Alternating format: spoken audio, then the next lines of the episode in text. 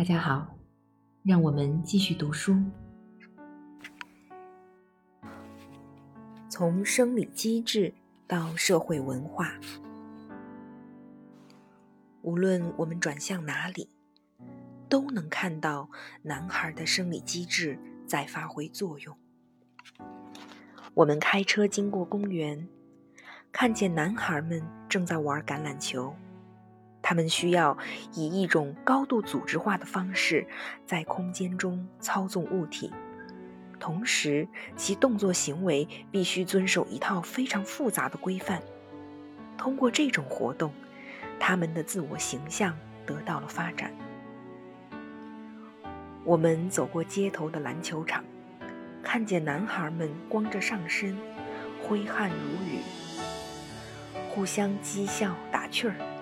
他们以一种竞争的方式在空间中操纵物体，同时试图在言语上压过对方。我们路过一栋建筑，见证了男人们是如何从零开始，一步步将其建造完成的。先是将三维空间抽象化，然后在图纸上进行设计，最后组织一队人马开始动工修建。终于，熟悉的街景中矗立起了一座崭新的建筑。我们进入了信息时代，电子邮件、电脑、电视、可视电话充斥着人们的生活，而视觉与空间导向的男性大脑正在电子屏幕上大展身手。我们还面临着由男性施加的日益严重的反社会暴力。由于缺乏必要的训练和规则，男人们在男性大脑和睾酮的驱使下，正在给这个社会造成越来越严重的破坏。无论转向哪里，都能发现男性的生理机制在发挥作用。但通常情况下，人们会暗自嘀咕：“又是男孩的那一套，组织小团体。”构建男孩文化，看看他们是怎么融入社会的吧。要是能改变这一切就好了。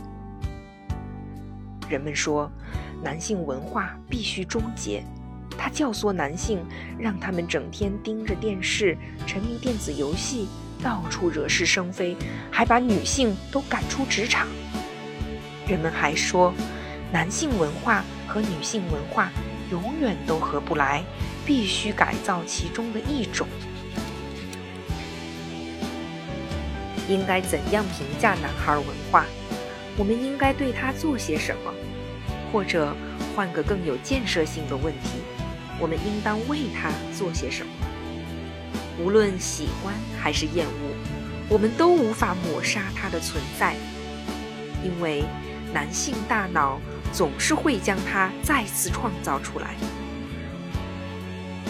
作为父母、导师以及教育者，必须回答的问题是：是选择引导男孩文化，还是带着恐惧和困惑，远远的逃开？